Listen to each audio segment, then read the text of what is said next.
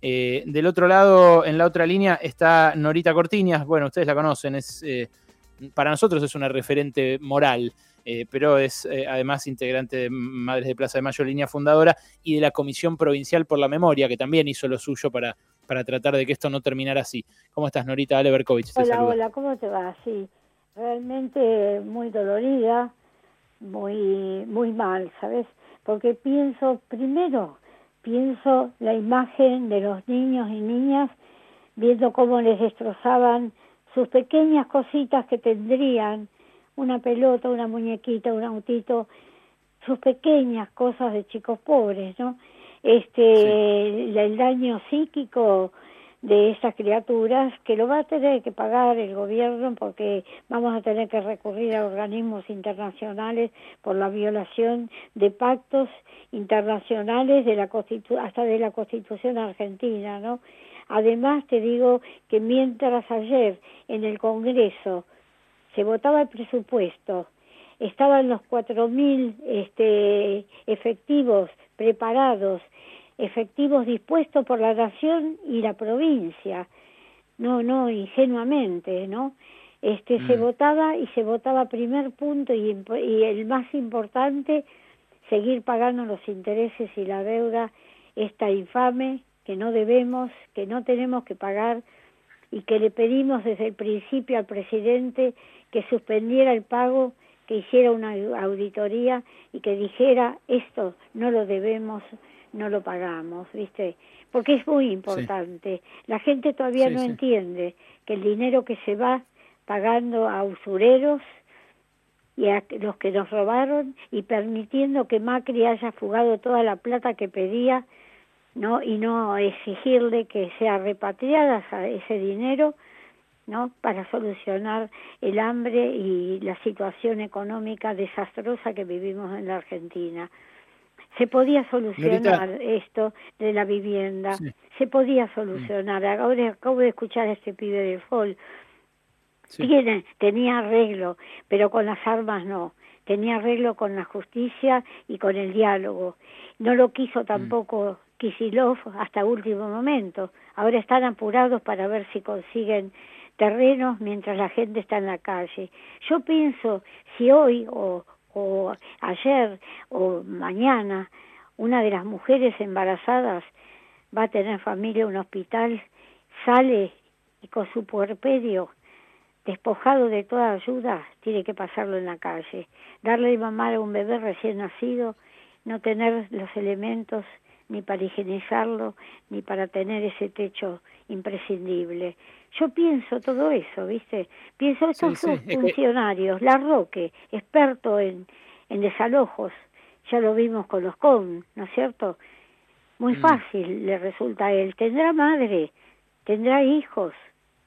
Eso digo yo, ¿viste? Los funcionarios tienen familia, tienen madre, hijo, hermanos. Yo no lo puedo entender. ¿Sabes qué pasa, Alejandro?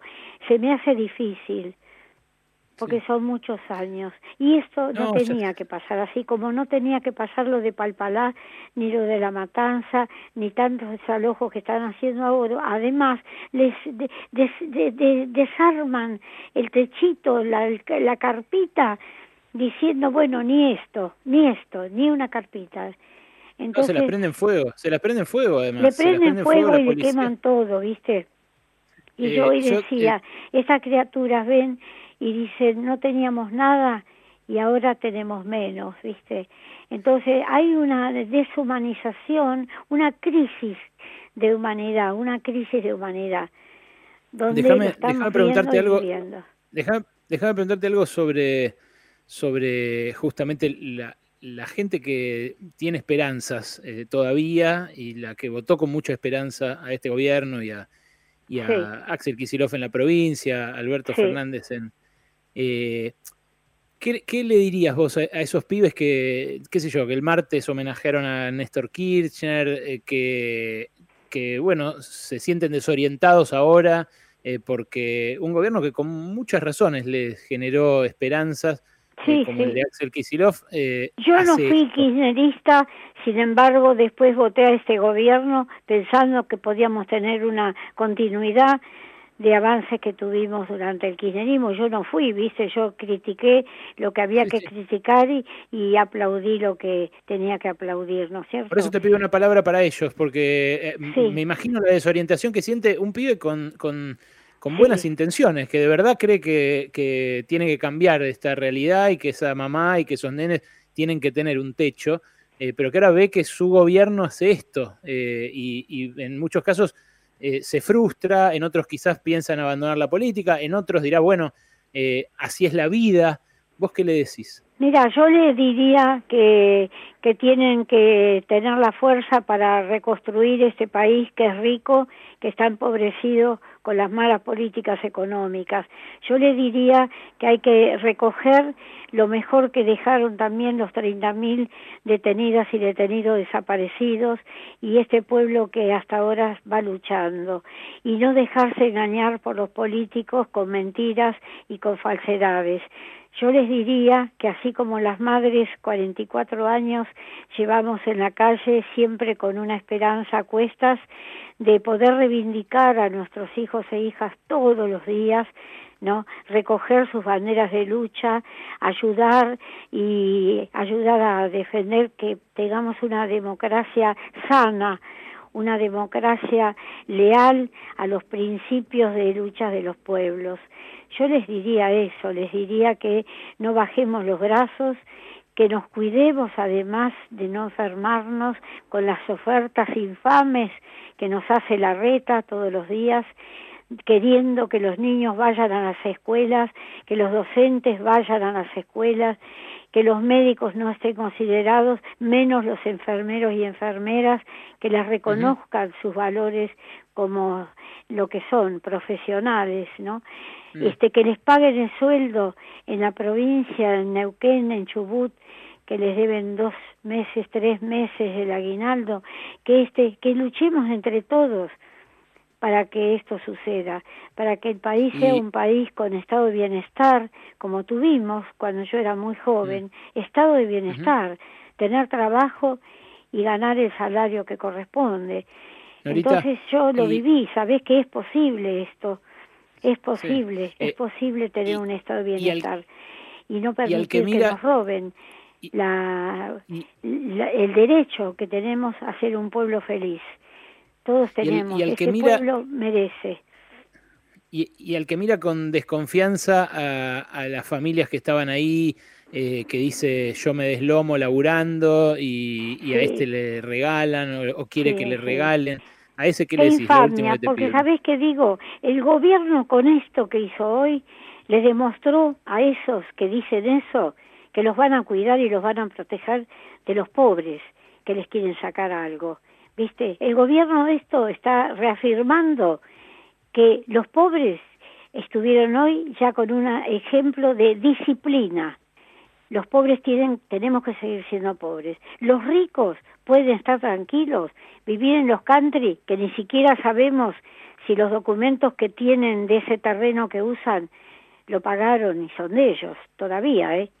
Todavía tenemos que averiguar eso, ¿no? Y yo le diría, ¿no? Le diría, que se dejen de querer disciplinar la pobreza y decir, bueno, acomódense a ser pobres, listo, ¿viste?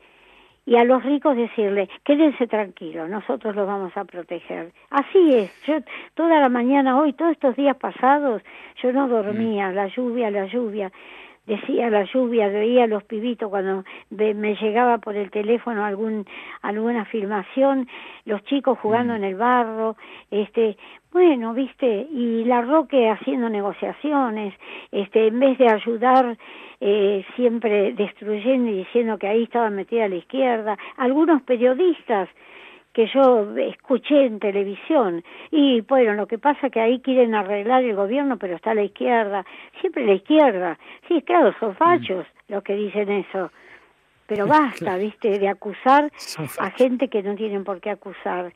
Yo creo que esto hoy fue un, un ejemplo de que el gobierno quiere seguir ayudando a los más ricos. No, no queremos eso.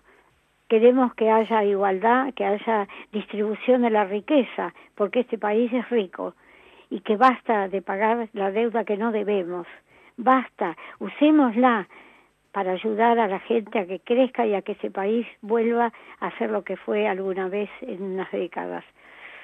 Entonces, este dolor enorme que tengo porque lo tengo por los niños, porque hoy primero que pensé en la imagen que queda en los niños y niñas, la imagen que queda de esa destrucción tan violenta, qué necesidad. Y Bernie ya tendría que renunciar en vez de estar orgulloso como estuvo hoy. Entonces, viste, es, ¿qué querés que te diga, Alejandro? Es un gran dolor, hoy es un día de, gran dolor.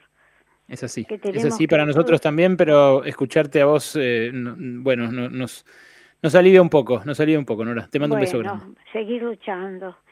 Brazos y puño en alto, el puño en alto y seguir adelante y levantar este país porque la pandemia no va a terminar, va a terminar la pandemia, no va a terminar el virus, no lo van a terminar por decreto el virus.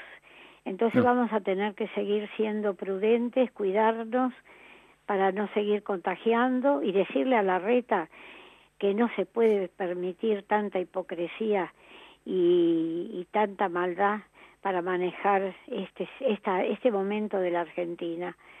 Entonces, viste, todos, lo, igual el Estado es responsable, ¿eh?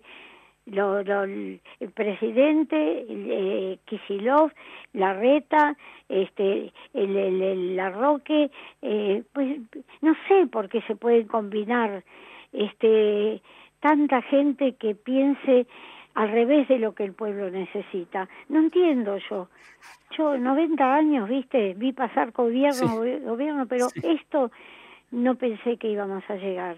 País rico eh, que además eh, abusamos este de entregar todas las riquezas, permitir la mega minería, cielo abierto, nos destrozan la tierra, la, la Pachamama, que no haya que, que no haya agua en un país donde el agua brota de cualquier rincón y que no haya agua, que se mueran mm gente que vive en las villas porque no tiene agua. Y además descubrir como en una, en un barrio cerca de Lugano donde lo, eh, Buena creo que es este los decidieron analizar el agua que toman y es agua que no es potable.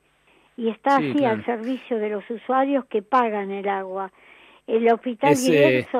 que no se termina porque está encaprichado la reta en no llevar mm. eh, atención y, y cumplir con el mandato de la jueza que quiere que este, el hospital se termine. Hay 250 mil habitantes ahí que necesitan de ese hospital. Lo quieren transformar en un hospital para la, la COVID, pero el hospital le faltan 250 camas, no lo termina, hace 10 años que es una cáscara vacía. Entonces todo, ¿viste? pensamos a ver cómo podemos hacer para ayudar un poco más. Yo le digo a la juventud, la juventud tiene que estar despierta y tiene que eh, trabajar para que este pueblo se luzca en el mundo, porque no haya impunidad, no haya hambre y se respeten todos los derechos humanos. Nora, mientras tengamos micrófono, eh, este micrófono es tuyo, ¿sabes? Eh, porque esto que estás diciendo es, bueno, todo lo que, todo lo que... Y bueno, y espero que cuando terminemos el juicio estemos juntos y que sirva para, para decir lo que no debemos, no paguemos, ¿viste? Este, Yo también a vos, Nora, gracias.